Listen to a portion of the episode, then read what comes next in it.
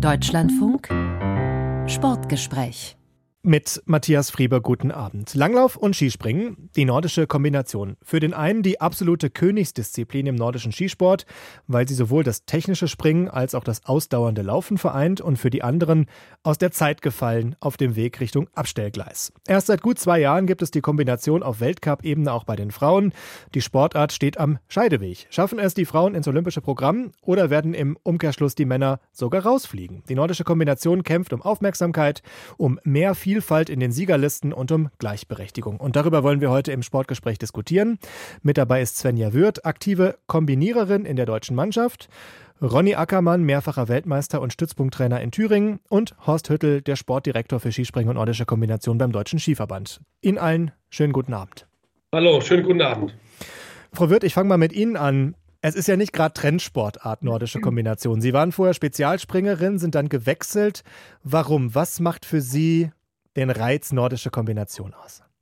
Ja, für mich war das ganz interessant. Also ich habe mir die Sportart extra rausgesucht, weil ich es eine extrem faszinierende Sportart finde, eben gerade zwei konträren Disziplinen unter einen Hut zu kriegen, Skispringen und das Langlaufen, fand ich extrem spannend und habe mich genau deshalb eigentlich entschieden, vom Skispringen, was mit Sicherheit einen höheren Stellenwert hat oder hatte bisher, in eine Sportart zu wechseln, die noch, ja, gerade in der Damendisziplin recht am Anfang steht aber für mich war das auf jeden Fall eine sehr reizvolle Sportart, deswegen habe ich den Schritt gewagt und ähm, ja, habe zur nordischen Kombination gewechselt. Auch weil die Weltspitze zu dem Zeitpunkt noch gar nicht so weit war und Sie da schnell in die Weltspitze kommen konnten, vergleichsweise im Vergleich zu den Spezialspringerinnen? Mit Sicherheit war es ein Zeitpunkt, ähm, zu dem ich noch wechseln konnte. Ich glaube, je länger es jetzt geht, desto schwieriger wird es, als Skispringerin und Quereinsteigerin in der Sportart Fuß zu fassen. Das war für mich am Anfang tatsächlich sehr schwierig. Aber es war eben noch möglich und ich denke, dass sich das aber jetzt schon definitiv weiterentwickeln wird und solche Quereinsteigermöglichkeiten nicht mehr da sein werden. Herr Ackermann, Sie sind immer noch bei diesem Sport. Nach Ihrer Profikarriere, nach mehreren Weltmeistertiteln, nach olympischen Medaillen, jetzt sind Sie Trainer. Was hält Ihre Faszination am Leben? Warum sind Sie dieser Sportart immer noch verbunden? Ja, weil es für mich natürlich eine der besten Sportarten ist, ähm, die mich zutiefst erfüllt, weil sie einfach sehr abwechslungsreich ist, sehr vielfältig. Ähm, und genau auch diese Dinge tun sich natürlich dann im Training widerspiegeln. Ähm, und das macht speziell jungen Leuten eben dann, aber auch älteren Leuten natürlich sehr viel Spaß. Es wird nie langweilig. Man kann viele verschiedene Inhalte integrieren. Ähm, und das macht es, glaube ich, so reizvoll. Und vor allen Dingen auch immer wieder dieses Wechselspiel, einmal eben mit dem Skispringen, wo man eine äh, hohe Technikkomponente gemixt mit Kraft, Schnellkraft hat ähm, aber auch eine gewisse Risikobereitschaft braucht und dann eben gegenüberstehend ähm, der Ausdauerpart. Wie ich die Sven ja schon sagte, es ist eben sehr gegensätzlich und man weiß selber nie genau, selbst wenn man schon sehr viel Erfahrung hat in dieser Sportart, ob man diese Balance für die neue Saison wieder richtig getroffen hat. Ähm, und das ist einfach sehr, sehr reizvoll. Herr Hüttel, Sie sind verantwortlich als Funktionär beim Deutschen Skiverband für Skispringen und die nordische Kombination. Das Skispringen hat den größeren, auch medialen Aufmerksamkeitspunkt. Wenn wir nur einmal an die Vier-Schanzentournee beispielsweise denken, ist die Kombination für Sie trotzdem die Königsdisziplin? Ja, inhaltlich mal definitiv dahingehend, dass einfach diese beiden Gegensätze ähm, beherrscht werden müssen. Und, äh, und, und das macht schon einen kompletten Athleten ein Stück weit auf, aus. Aber ich denke, man solle hier nicht, zumindest von meiner Funktion aus, nicht unbedingt immer aufwiegen. Jede Sportart, äh, in, wenn wir über Skisprung oder nordische Kombination oder Skilanglauf reden, hat seinen Reiz, hat seine Anforderungen. Aber Fakt ist definitiv, dass das enorm viel ähm, kombiniert schon in, im, Wort, im, im, im, Sinne des Wortes werden muss, wenn man gut sein will. Und es, ist, es muss halt als eigenständige Disziplin gesehen werden. Äh, und und dann, dann begreift man auch wirklich den Wert, den Wert dieser Sportart. Jetzt steht dieser Wert ja ein bisschen, er ist zumindest in der Diskussion, will ich mal sagen. Geht Ihnen das viel zu weit, wenn ich sage, er ist ein bisschen das tote Pferd unter den Wintersportarten? Ja, definitiv, weil äh, es ist jetzt, es gibt jetzt eine Institution, die hier äh, äh ziemlich kritische äh, Betrachtungsweise aufwirft und das ist das IOC. Ist natürlich äh, eine extrem wichtige Institution im Weltsport, für viele Sportarten die wichtigste, aber beispielsweise äh, die, die FIS, also der, der Weltskiverband, Weltverband mhm äh, sieht dies ähm, anders. Also wir haben hier eine neue Premiere erleben dürfen. Jetzt äh, letzte Woche ähm, äh, mit dem Mixbewerb bei der Weltmeisterschaft in Planitzer. Das heißt, äh, der Skiweltverband, der ja auch verantwortlich ist für Skilanglauf und Skispringen, schreitet voran mit neuen Ideen und neuen Konzepten. Äh, dennoch hat uns diese Entscheidung, äh, dass die Damen nicht aufgenommen wurden, für Cortina hart getroffen und, äh, und es ist nach wie vor schwer, schwer nachvollziehbar für uns. Das muss man vielleicht nochmal sagen. Also die Nichtaufnahme für Cortina heißt, das IOC hat sich entschieden, 2026 für die nächsten Winterspiele in Cortina und Mailand die nordische Kombination bei den Frauen nicht ins Programm aufzunehmen. Frau Wirth, bleiben wir mal kurz dabei. Wie enttäuschend war das? Hatten Sie damit gerechnet, dass Sie olympische Athletin auch in der Kombination werden würden 2026? Ich, ich habe schon spekuliert, ja. Ähm, klar war das für mich von Anfang an klar, dass ich eine Sportart wechsle, die zu dem äh, Zeitpunkt nicht olympisch war, aber ich habe natürlich schon gehofft, dass es zu 26 olympisch wird und ich vielleicht die Möglichkeit bekomme, die Olympischen Spiele als nordische Kombiniererin noch aktiv miterleben zu dürfen. Es war dann extrem enttäuschend, weil, glaube ich, man wusste, dass es im Raum steht, aber es hat letztendlich keiner erwartet, dass die Entscheidung so ausfällt. Es hat uns dann schon ganz schön den Boden unter den Füßen weggezogen. Es war so eine Mischung aus, ja, traurig, aber auch irgendwie frustrierend, weil man davor eben hört, dass Gender Equality äh, als Punkt 1 angemerkt wird, dass es die Olympischen Spiele mit der höchsten Frauenquote werden und im gleichen Zug kommt dann der Satz, aber die nordische Kombination der Damen wird nicht berücksichtigt. Das war einfach für uns überhaupt nicht nachvollziehbar. Über die Begründung des IOC werden wir noch auf jeden Fall sprechen. Ähm, es gibt ja erst seit gut zwei Jahren den Weltcup überhaupt. Wenn wir mal auf den Kalender gucken, da steht 2023 drauf. Wie kam es eigentlich dazu, dass es so lange gedauert hat, bis es Kombiniererinnen im Weltcup gab? Ich glaube, dass es schon auch mit der Entwicklung des Damenskisprings zusammenhängt. Das hat auch extrem lang gedauert. Man darf ja nicht vergessen, dass auch die Skispringerinnen erst seit 2014 bei Olympia dabei sind und es wäre wahrscheinlich der falsche Weg gewesen, beides gleichzeitig aufzubauen, weil da natürlich wahrscheinlich auch viele beim Skispringen wieder gefehlt hätten. Und es schon Sinn macht, dass man sich erst auf das Damenskispringen konzentriert hat, jetzt aber eben ja nachzieht und die Kombiniererinnen auch Stück für Stück aufbaut, aber ich glaube, es wäre der falsche Weg gewesen, beides gleichzeitig zu tun. Herr Ackermann, Ihre Karriere liegt jetzt ein paar Jahre zurück. Wäre das für Sie denkbar gewesen, dass da gemeinsame Wochenenden, Weltcup-Wochenenden Männer und Frauen sind? Ja, natürlich. Ähm, also andere Disziplinen haben das ja schon viel, viel länger ähm, aus der Historie heraus vorgelebt. Ähm, letztendlich war es bei uns auch nur eine Frage der Zeit, wann dieser Prozess zu starten beginnt. Ähm, ich finde schon, dass der Prozess ähm, viel zu spät gestartet ist, ähm, dass man da von Seiten ähm, der FIS zu lange gewartet hat. Ähm, das war, glaube ich, jetzt auch im Vergleich zu den Skispringerinnen ähm, vielleicht nicht ganz so glücklich, zumal man eben auch weiß, das zeigt eigentlich auch das Beispiel da am Skisprung, dass eine Disziplin vier bis fünf Jahre braucht und dann tut sie sich in dieser Zeit unglaublich schnell entwickeln. Also wenn man sich jetzt das Darmskispringen anschaut, das hat wirklich eine sehr hohe Qualität, sportlich gesehen. Es sind wirklich ähm, sehr, sehr gute Sprünge dabei und das kann man sich wirklich, ähm, also ist wirklich richtig, richtig interessanter Sport. Und ich glaube, wenn wir da ein paar Jahre früher auch gestartet wären mit unseren Damen, dann hätten wir ähm, vielleicht nicht nur zwei Jahre ein stabiles Weltcup-System gehabt, ähm, sondern vielleicht schon vier oder fünf Jahre. Dementsprechend wäre auch die Leistungsdichte schon höher und dementsprechend wären vielleicht auch die Chancen besser gewesen. Das weiß man natürlich jetzt im Nachgang nicht, weil da sicherlich auch noch andere Faktoren ähm, eine, eine Rolle spielen. Aber so würde ich es jetzt mal von außen einschätzen. Herr Hüttel, Sie haben ja auch den Einblick in viele Debatten auch hinter den Kulissen, auch in den Verbänden. Sie sind ja schon lange auch äh, in Ihrer Funktion als Sportdirektor. Was ist Ihre Erklärung dafür, dass das so lange gedauert hat mit den Frauen und der Kombination? Ja, also ich bin ja neben dem, dass ich im Deutschen Skiverband Sportdirektor bin, auch in der FIS tätig als, als Chairman. Und ich muss an, an Ronny da ein klein wenig dahingehend widersprechen, ähm, dass es schon um 2010 rum äh, Bemühungen gab, über meinen damaligen Vorgänger äh, Roman Kumpost ähm, hier Damen NK im IOC ins Spiel zu bringen.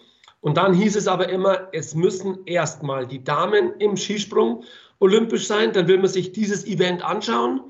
Und dann will man äh, mit dem Weltverband über, über die nordische Kombination reden und über das Thema nordische Kombination Damen.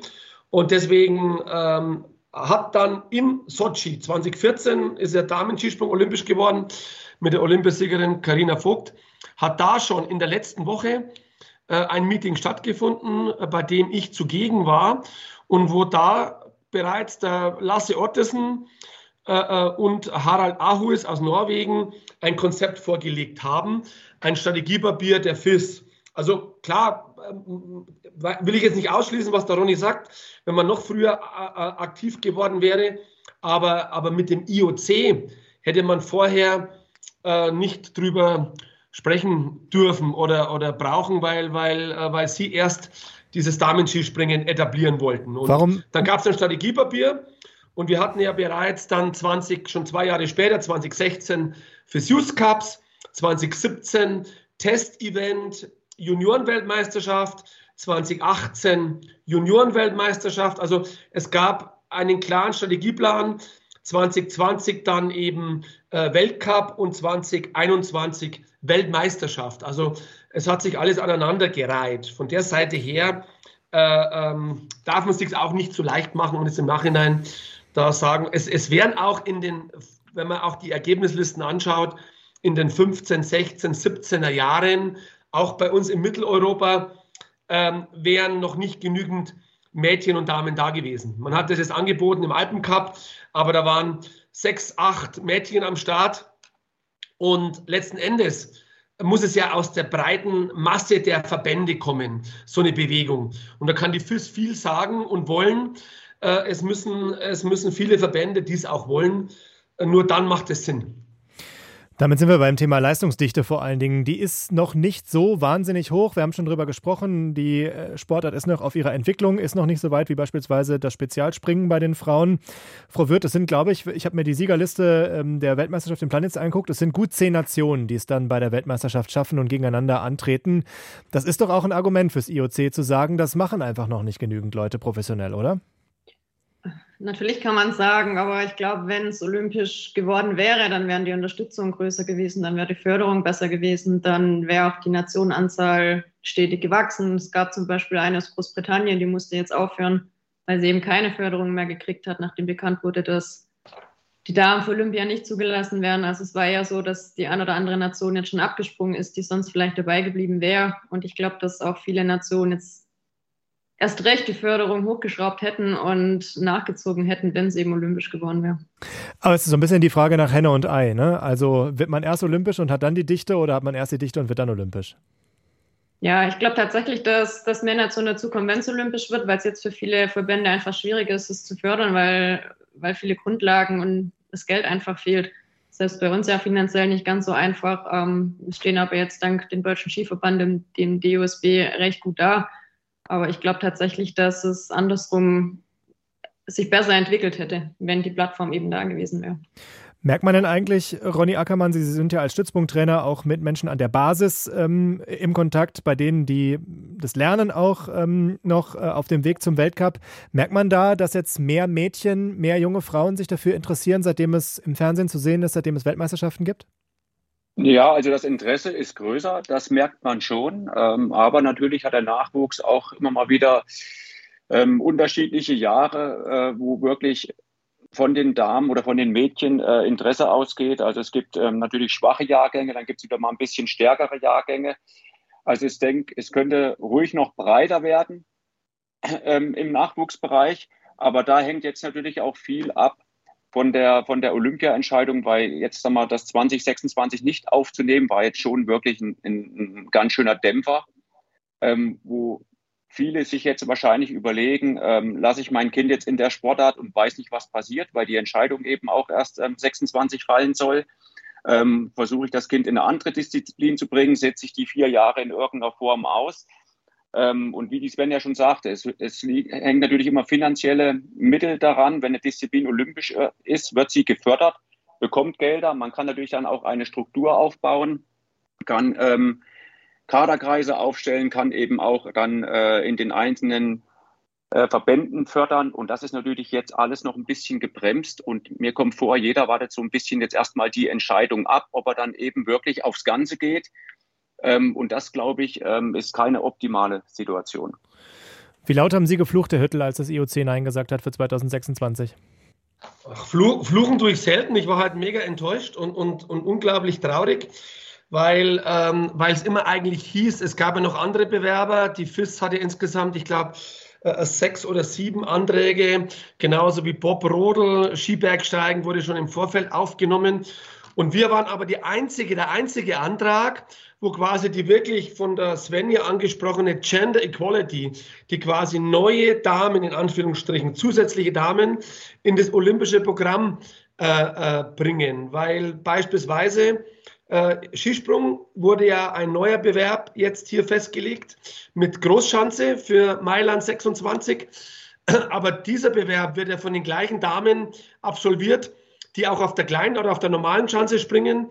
Äh, äh, das heißt, äh, da erreicht man nicht irgendwie eine Gender Equality, weil das eben anders wäre wie bei den NK-Damen, wo eben zusätzlich, das war unser Vorschlag, 30 Damen dazugekommen wären. Noch dazu noch ein Satz. Ähm, man soll natürlich nicht immer zu sehr, und das wollen wir auch nur am Rande, aber man muss es tun, auf andere Disziplinen verweisen. Und das zum Beispiel Damen-Skicross ist schon seit drei Olympischen Spielen olympisch.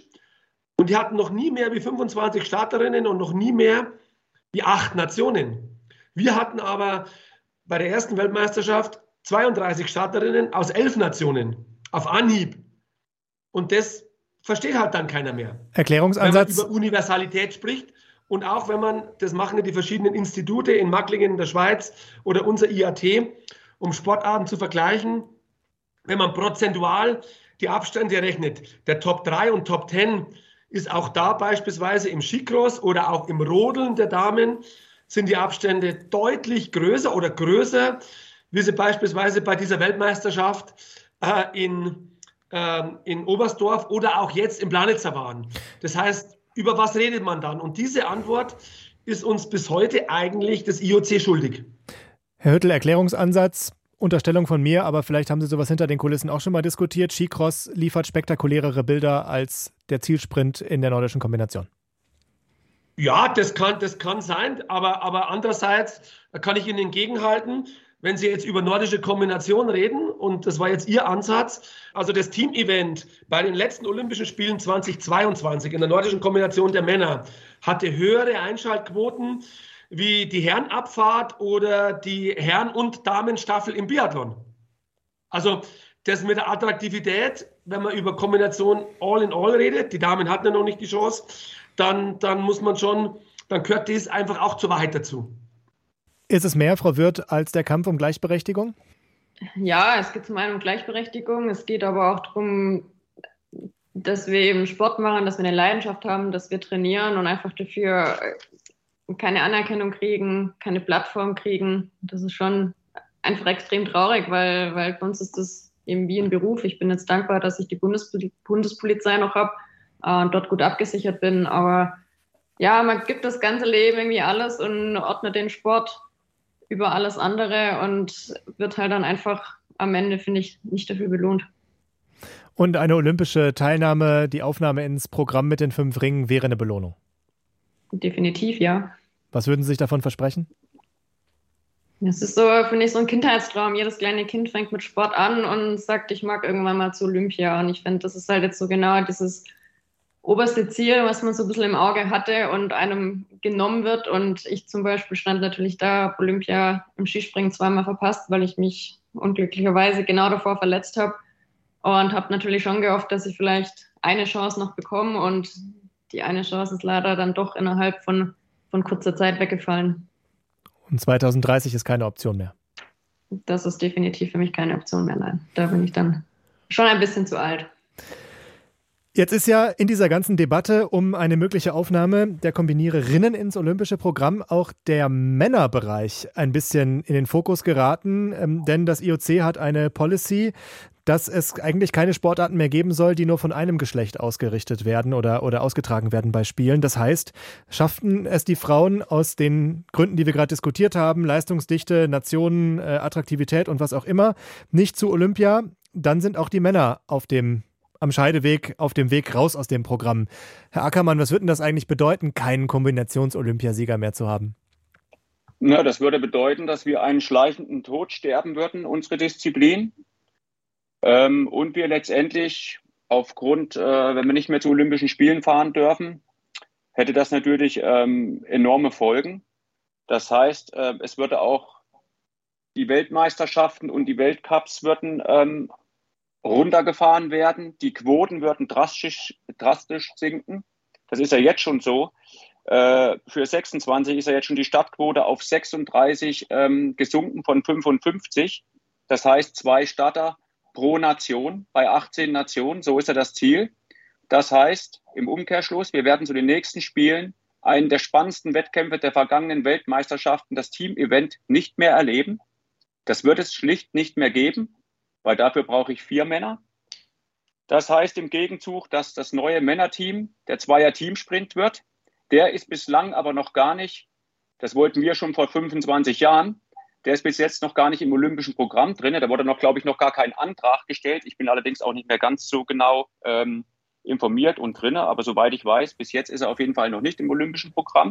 das heißt, da muss man auch erstmal gucken. Da muss man auch erstmal gucken, ob man das überhaupt in der Zeitschiene bis 26 hinbekommt. Ähm, das wird wiederum bedeuten, wenn da die Quoten runtergehen, wird über kurz oder lang auch die Quote im Weltcup von der FIS reduziert werden.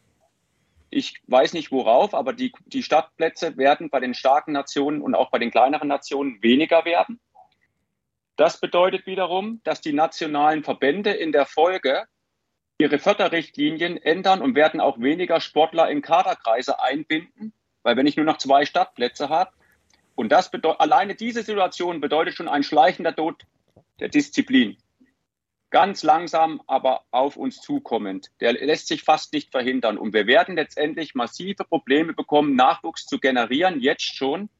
Weil wenn ich einem Kind sage, das vielleicht mal seinen olympischen Traum leben möchte oder mal vielleicht einfach nur mal teilnehmen möchte oder vielleicht auch sogar den Wunsch hat, eine Medaille zu gewinnen, du, in zwölf oder 16 Jahren, wenn du Lust hast und sauber trainierst, dann kannst du einen von zwei Startplätzen in Deutschland ergattern.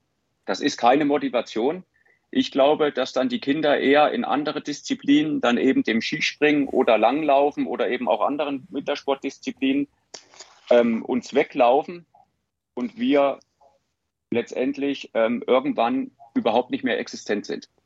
Herr Hüttel, wie verhindern Sie, dass Sie neben Sportdirektor auch Bestattungsunternehmer werden für diese Disziplin? Naja, indem wir jetzt einfach versuchen, das ist schwer, aber versuchen, dem entgegenzuwirken, versuchen, äh, gewisse Konzepte auf den Weg zu bringen. Eins davon ist jetzt ähm, Nations Help Nations, wo jetzt die größeren, in Anführungsstrichen größeren Nationen kleinere Nationen äh, äh, unter die Arme greifen, um einfach diese Universalität zum einen äh, ähm, ein Stück weit mehr zu gewährleisten, wie dies bisher der Fall war. Zum anderen macht man sich Gedanken um Formate. Wir werden jetzt im Sommer. Lassen Sie mich das einmal kurz äh, auseinanderdrüsseln. Herr Hüttel, über, äh, lassen Sie mich das einmal kurz auseinanderdrüsseln. Über die Formate können wir gleich reden. Nations Help Nations heißt, Sie müssen jetzt quasi äh, sich selbst Konkurrenz erschaffen im Weltcup, äh, um die Fortbestand der Disziplin zu sichern. Ja, das macht Biathlon auch. Das macht Biathlon, das macht Rodel, das macht Bob. Diese ganzen internationalen Weltverbände haben hier Konzepte, die liegen mir auch vor die das schon äh, seit jetzt äh, vier oder sechs Jahren genauso machen, wo die größeren Nationen den kleineren äh, äh ein Stück weit die Türen öffnen und hier Trainingsmöglichkeiten geben und unterstützen. Okay, und dann haben Sie noch neue Formate angesprochen, ähm, also dass man ähm, die Kombination auch versucht, Fernsehattraktiver zu machen oder was ist das Ziel? Ja, also ähm, definitiv oder, oder generell attraktiver zu machen, um auch äh, letzten Endes dann diesen kleineren Nationen die, ähm, die Plattform zu geben. Eine Idee ist jetzt, die wird von allen eigentlich ziemlich favorisiert, der Single-Mixed-Bewerb, wo ein, Dame, ein, ein Herr und eine Dame starten, äh, ähm, analog zum Biathlon. Und den werden wir im Sommer, das werden wir jetzt dann Ende, gehe ich mal davon aus, Ende April bei unserer FIS-Tagung äh, besprechen, äh, äh, auch erstmals austragen.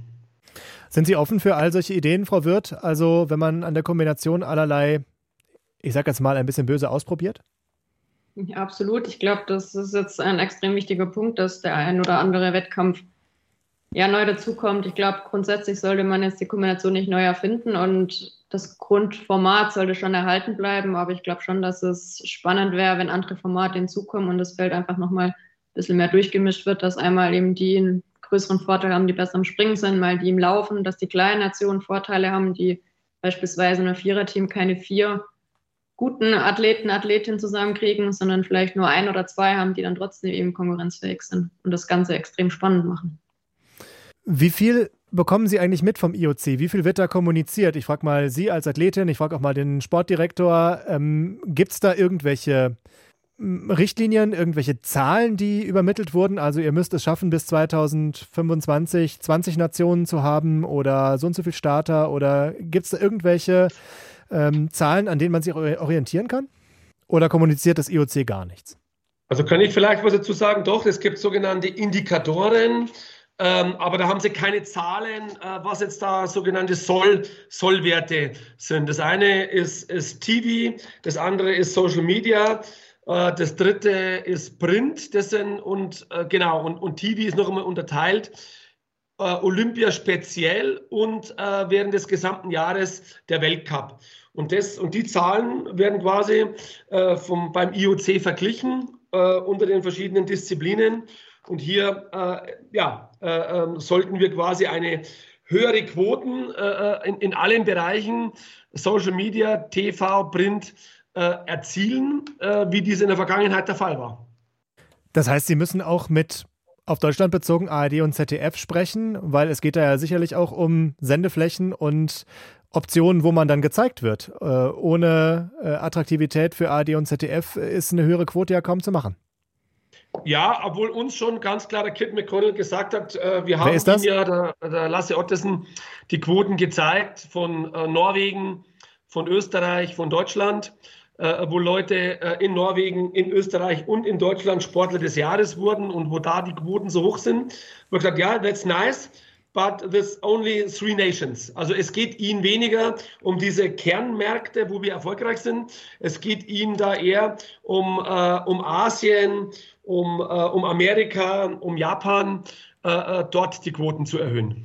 Herr Ackermann, das war zu Ihrer Zeit auch schon so. Viele Österreicher, viele Deutschen, dann Norweger, vielleicht mal ein Finne, äh, ein Japaner. Es sind halt nicht so viele Länder, die das machen, oder? Ja, dann müsste ich jetzt mal die Ergebnislisten, also ich habe das nicht im Detail gemacht, aber wenn man jetzt mal so ein bisschen zurückgeht in die Vergangenheit, in die letzten Jahrzehnte, dann sind es, glaube ich, gibt es äh, drei große Nationen mit Norwegen, mit Deutschland, mit Österreich, dann punktuell immer wieder kleinere Nationen, wozu ich äh, jetzt Japan, Finnland, Frankreich und punktuell Amerika zähle. Ähm, aber ich glaube dann, dass die anderen Länder eigentlich noch nie in dieser Disziplin in irgendeiner Form, punktuell einmal war, glaube ich, Schweiz mal Olympiasieger, also das sind aber dann eher so Ausnahmen. Sagen wir, das sind so ungefähr, so ist eigentlich unser Kernmarkt, das sind die Hauptnationen. Ähm, ich weiß auch nicht, ob, ähm, also ich finde die Projekte ja prinzipiell gut. Nationen helfen Nationen, um einfach kleinere Nationen auszubilden und dort auch voranzubringen und dort vielleicht auch Strukturen entstehen zu lassen. Aber wenn man sich überlegt, welchen Aufwand die Top-Nationen gemacht haben und über wie viele Jahrzehnte das wirklich gewachsen ist, kann man doch nicht ernsthaft glauben, dass man innerhalb von drei oder vier Jahren eine kleine Nation aufbaut, die um Medaillen mitkämpft. Das kann ich mir nicht vorstellen. Das ist schier unmöglich. Dann ist natürlich auch, ähm, was jetzt die ähm, Fernsehzahlen und so weiter angeht, ähm, Social Media, das ist natürlich was, ähm, was sicherlich jetzt da ähm, versucht werden muss, auch in andere Nationen zu bringen, dass man einfach auch Weltcups in andere Nationen regelmäßig ähm, vergibt und eben auch dort versucht, tolle Events zu kreieren. Aber ich glaube, dass wir es auf Dauer alleine nicht schaffen werden. Ich glaube, dass wir mehr diese nordischen Wochenenden suchen müssen mit Langlauf und Skisprung zusammen. Bisschen analog zum am Beispiel Biathlon, dass man wirklich drei Wettkampfwochenenden setzt, von Donnerstag bis Sonntag oder von Freitag bis Sonntag, wo alle drei Nationen zu 80 Prozent Minimum in der Saison gemeinsam an einem Ort sind, um eine gewisse Nachhaltigkeit zu haben, um Kosten zu reduzieren, um einfach da auch ein Konkurrenzprodukt gegenüber Biathlon, sage ich mal, aufzubauen ähm, und dann hat man die Möglichkeit, über acht Orte genügend Wettkämpfe zu machen. Als Beispiel und, und die verdienen dann auch richtig Geld, sodass die auch eine sehr gute Infrastruktur bereitstellen können für die nächsten Jahre. Das heißt, was äh, Schneehaltesysteme angeht, was Absicherung von Wettkämpfen angeht, was Absicherung bei Wind angeht, bei unseren, ist ja bei uns beim Springen auch gerade sehr wichtig. Ähm, das, glaube ich, äh, wäre wär viel effektiver, wenn wir uns da irgendwie bei den anderen nordischen Disziplinen mit dranhängen. Sie sind angesprochen, Herr Hüttel. Ja, wird ja auch gemacht. Es gibt ja diese Nordic Weekends jetzt wie in, in Kusamo und in Oslo jetzt oder, oder in Lati. Auf der anderen Seite ist es so, es gibt hier ja verschiedene Kategorien. Der Ronny hat sicherlich recht, dass man jetzt ganz äh, oder, oder Nationen, die wirklich im, im totalen Aufbau sind, wie jetzt Kasachstan oder Schweden, gibt es ein Projekt. Das wird nicht gelingen. Aber es gibt ja auch Nationen, die so klassisch in der zweiten Reihe sind, wie äh, jetzt Italien, äh, ähm, wie Frankreich, wie Slowenien, Polen, die eine Skisprungtradition haben. Und da glaube ich, äh, kann es schon auch ein Stück weit schneller gehen. Äh, hier letzten Endes, was ja auch passiert ist, es gab ja heuer auch Franzosen, die auf dem Weltcup-Podium waren, um da ein Stück weit Knowledge, also Wissen zu teilen. Also deswegen ähm, muss man das von, von verschiedenen Seiten sehen. Die anderen Aspekte, definitiv, die, ähm, die helfen uns. Ähm, aber ob die uns beim IOC helfen, nach eigenen Aussagen des IOC, eigentlich nicht weil, weil dort, dort äh, äh geht es um die, um die Quoten letzten Endes und es geht ja halt dann auch darum, es ist ja doch auch ein Stück weit ähm, ein Verteilungskampf, äh, wenn wir jetzt dann, Ronny, das hast du selber mitbekommen, in Lillehammer mit den Langläufern vor Ort sind. Äh, äh, da, da tust du dir schwer oder beziehungsweise du hast da keine Chance, in dem Langlaufland Norwegen äh, deine Fernsehzeiten in der nordischen Kombination äh, äh, festzulegen. Da muss man auch ein Stück weit ähm, realistisch sein.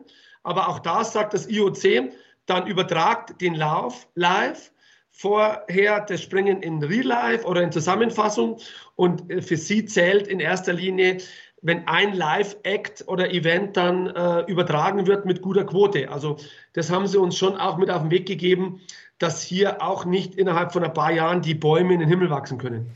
Ich will noch mal einmal beim IOC und der Argumentation bleiben. Ronny Ackermann hat gerade die Nationen aufgezählt, ähm, die erfolgreich waren. Frau Wirth, ist es nicht auch irgendwo verständlich für eine globale Sportorganisation, wie das IOC es ist, dass man Medaillen in Sportarten vergeben möchte, die in mehr als in fünf bis sechs Ländern oder wenn dann noch ein paar dazukommen, zehn bis zwölf Ländern überhaupt Medaillenchancen haben? Ich glaube, dass da die Damenkombination schon auch positiv dazu beiträgt. Bei uns war jetzt Japan auf dem Podest, da kommt auch wieder eine neue Nation dazu, die jetzt bei den Männern in letzter Zeit nicht mehr vorne mit dabei war. Ähm, auf der anderen Seite gibt es auch Sportarten, klar mag man jetzt nicht immer schlecht über andere Sportarten reden, aber wenn ich mir zum Beispiel Bob oder Rodeln anschaue, da gewinnt gefühlt auch immer nur Deutschland. Ähm, da ist jetzt die Nationenvielfalt bei den Medaillenvergaben auch nicht gegeben. Ähm, ein Stück weit schaut man da jetzt natürlich, wenn man Wintersport anschaut an den Wochenenden, wenn man doch mal Zeit hat, mit einem anderen Blickwinkel drauf und denkt sich dann immer wieder die Argumente, die das IOC uns entgegengebracht haben, warum gelten die dann für andere, andere Sportarten nicht? Also so ein bisschen verändert hat sich da die Betrachtungsweise schon. Also verschiedene Maßstäbe. Ja, ich, ich finde es halt immer ungerecht, wenn man die Argumente hört, die eben für uns zählen sollen und für andere Sportarten dann wiederum nicht. Das das finde ich ein Stück weit einfach ungerecht und, und frustrierend. Das heißt, ähm, äh, ist es denn tatsächlich so, dass sich die Ansprüche verändert haben in den letzten Jahren vielleicht? Man setzt ja auch auf das Thema Gender Equality. Ähm, das IOC muss sich ja auch bei aller Kritik, die auch dem IOC immer entgegenschlägt, äh, auch auf bestimmte Themen inzwischen einlassen und versuchen, für mehr Relevanz, für mehr Akzeptanz, auch für mehr Gleichberechtigung zu sorgen. Ja, mehr Gleichberechtigung auf jeden Fall. Und ich glaube, dass Gender Equality schon aktuell einfach ein Punkt ist, der extrem wichtig ist. Und deswegen fände ich es auch gerechtfertigt, bevor andere Sportarten Medaillenchancen Nummer 4, 5 und 6 kriegen, dass man erstmal die wirklich einzige Sportart, die eben nicht für die Dame erlaubt ist, mit reinzunehmen. Also es wäre ja im Prinzip nur eine einzige Sportart, es wären 30 Athletinnen gewesen. Es wäre jetzt kein, kein wahnsinnig großer Akt gewesen. Und das wäre, finde ich, der größere Punkt gewesen, um Werbung zu machen für Gender Equality. Also verstehe ich Sie richtig, 30 Frauen mehr dazu nehmen, ist auch mit so einer IOC-Reform der verkleinern die Spiele-Agenda machbar, weil ja auch zum Beispiel keine Schanzen gebaut werden müssen, keine Loipen gebaut werden müssen, die stehen ja eh für die anderen Wettbewerbe. Das ist richtig. Man hätte keine neuen Anlagen gebraucht. Es wurde ja auch die Quote der Männer reduziert, wie wir vorher schon gehört haben, damit die Anzahl der Athleten insgesamt eben nicht gewachsen wäre, dass eben nur die, die Athleten quasi innerhalb gewechselt hätten, dass eben bei den Männern, ich glaube, die Quote davor war bei 55 Athleten, reduziert wird auf 30. Dafür wären 30 Damen dazu gekommen. Ich glaube, Langlauf hatte 10 oder 15 Plätze abgegeben. Also es hätte ja die Anzahl der Athleten an sich nicht erhöht. Sie waren auch alle in Planica. Gerade am ersten Wochenende waren jetzt nicht die Massen da an den Schanzen und an den Loipen. Das hat viele Gründe, auch dass es teure Eintrittspreise gegeben hat äh, bei dieser Weltmeisterschaft. Aber ist das nicht auch was, woran man arbeiten muss, dass da mehr Zuschauer an die Schanze kommen? Ja, man hätte sich schon mehr Zuschauer erhofft, weil es im Vorfeld immer hieß, dass Slowenien ja doch, was Skispringen und Langlauf angeht, große Tradition hat. Ähm, wir haben auch mit mehr Zuschauern gerechnet. Das waren tatsächlich etwas wenig. Ähm, die Gründe dafür wurden genannt. Das ist, dass die Preise extrem teuer waren, dass die Hotelmöglichkeiten in der Nähe nicht gegeben waren. Das ist für uns natürlich extrem schade, aber es würde uns natürlich helfen, wenn, wenn mehr Zuschauer da sind und man eben auch sieht, dass Interesse vor Ort größer ist. Und ich glaube, dass das auch für das IOC natürlich besser wäre, wenn man sieht, dass die Stadien komplett gefüllt sind diesen ganzen Debatten, diesen ganzen Diskussionen, die wir jetzt haben, rund um die nordische Kombination bei den Frauen und auch um die Zukunft bei den Männern, was lernen Sie eigentlich aus diesen ganzen Diskussionen über das IOC und die Art, wie man in der Schweiz bei den Ringen den globalen Sport denkt? Kann ich vielleicht loslegen, dass das definitiv, weil das waren ja auch die Hauptargumente ein Stück weit, schon der, der Kommerz leider sehr viel zählt. Man könnte ja auch sagen, da gibt es eine kleinere Sportart von der, von der Svenja angesprochen, Rodel, die einfach in äh, äh, acht oder zehn Ländern betrieben werden. Da gibt es eine kleine Sportart, gehen wir im Sommersport rein, Ringen oder moderner Fünfkampf das auch nur in wenigen Ländern betrieben wird, aber alles und eben diese nordische Kombination, die auch in 10, 12, 15 Ländern betrieben wird, aber alles unter dem Dach des IOC, wo das IOC durchaus sagen kann, hey, gehört ja alles zu uns? Warum nicht diese Sichtweise? Warum das finanzielle und kommerzielle Aufwiegen? Äh, das ist das, was, was ich nicht so toll finde. Ja, das sehe ich tatsächlich ähnlich, dass eben der Kommerz über dem Sport selber steht und der Sport tatsächlich, was Olympia angeht, einfach extrem in den Hintergrund rückt und auch die Sportler selber selten gefragt werden, wenig in Entscheidungen mit eingebunden werden, dass vom IOC keiner bei Wettkämpfen vorbeischaut, dass man da irgendwie einfach auch zu viel Distanz hat. Ich tue mich schwer, da was zu sagen, weil ich da einfach sehr wenig äh, Kontakt mit dem IOC hatte oder da auch sehr wenig Hintergrundinformationen habe. Ähm, ich finde es halt nur schwach, dass bei solchen Analysen dann, glaube ich, nur die letzten zwei oder drei Spiele hergenommen wurden, die alle auch allesamt äh, eher im asiatischen Raum waren und dann nicht auch mal Spiel, Spiele von früher hergenommen wurden, die vielleicht auch äh, die in Amerika waren oder die vielleicht auch in Kanada waren oder die vielleicht dann auch irgendwo in Mitteleuropa waren, um so eine Analyse zu machen. Ähm, und ich wünsche mir einfach, dass unsere Sportart, ähm, weil sie einfach sehr attraktiv ist, weil wir, glaube ich, äh, sehr spannende Wettkämpfe haben, dass sie einfach äh, weiter überlebt, dass der Nachwuchs weiter diese Sportart auch für sich auswählen kann. Ähm, das, glaube ich, wäre sehr traurig, äh, wenn wir da in Zukunft ähm, vielleicht gar nicht mehr vorhanden wären. Dann schließt sich daran jetzt die Schlussrunde an. Ich würde gerne von Ihnen eine Prognose wissen. Wir haben ja jetzt ganz viele Argumente diskutiert, ähm, auch ganz viele Überlegungen für die Zukunft gestartet. Meine Frage ist, was ist wahrscheinlicher? Die erste Kombinations-Olympiasiegerin 2030 oder der letzte Olympiasieger 2026? Puh, das ist schwierig. Momentan würde ich eher zu zweiterem tendieren. Ich hoffe aber, dass jetzt die Zeit gut genutzt wird, dass wir das Ruder im letzten Moment nochmal rumreißen können und wirklich dann gemeinsam in eine positive äh, Zukunft blicken können. Ich bin erstmal optimistisch und sage die erste Olympiasiegerin 2030, weil ich einfach hoffe, dass sich die Bemühungen jetzt wenigstens bezahlt machen, dass sich die Diskussionen bezahlt machen und wir wenigstens so weit kämpfen können, dass, dass es am Ende gut ausgeht. Also ich, ich kann mich da der Svenja anschließen. Ich glaube im Moment, und es, man hat auch jetzt im Rahmen der Weltmeisterschaft im Planitzer einige Gespräche mitbekommen und im Laufe des Winters, dass die Klimathematik, über die haben wir jetzt nicht gesprochen, die der Sportart Skisprung äh, bedeutlich weniger zu schaffen macht wie, wie vielen anderen Wintersportarten und auch wir in der nordischen Kombination unter Umständen auf einer 1,5 Kilometer Runde laufen können, wie schon bei Weltmeisterschaften in, in Sapporo getan, wo der Ronny Weltmeister wurde, deutlich weniger Aufwand haben werden für die Zukunft. Und wir wissen jetzt auch, dass dies auch äh, nach, natürlich aktuell beim IOC sehr intensiv evaluiert wird, dass dies unter Umständen für uns und pro nordische Kombination der, der Gamechanger werden könnte. Auf das hoffe ich. Und deswegen ähm, hoffe ich sehr, dass unsere Sportart ähm, auch weiterhin über 30 und über 26 hinaus mit beiden Gender Bestand haben wird.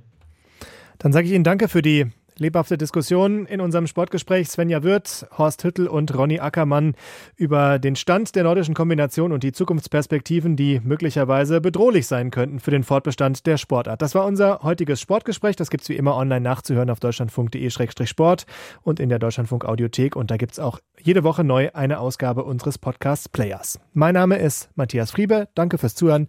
Tschüss und bis zum nächsten Mal.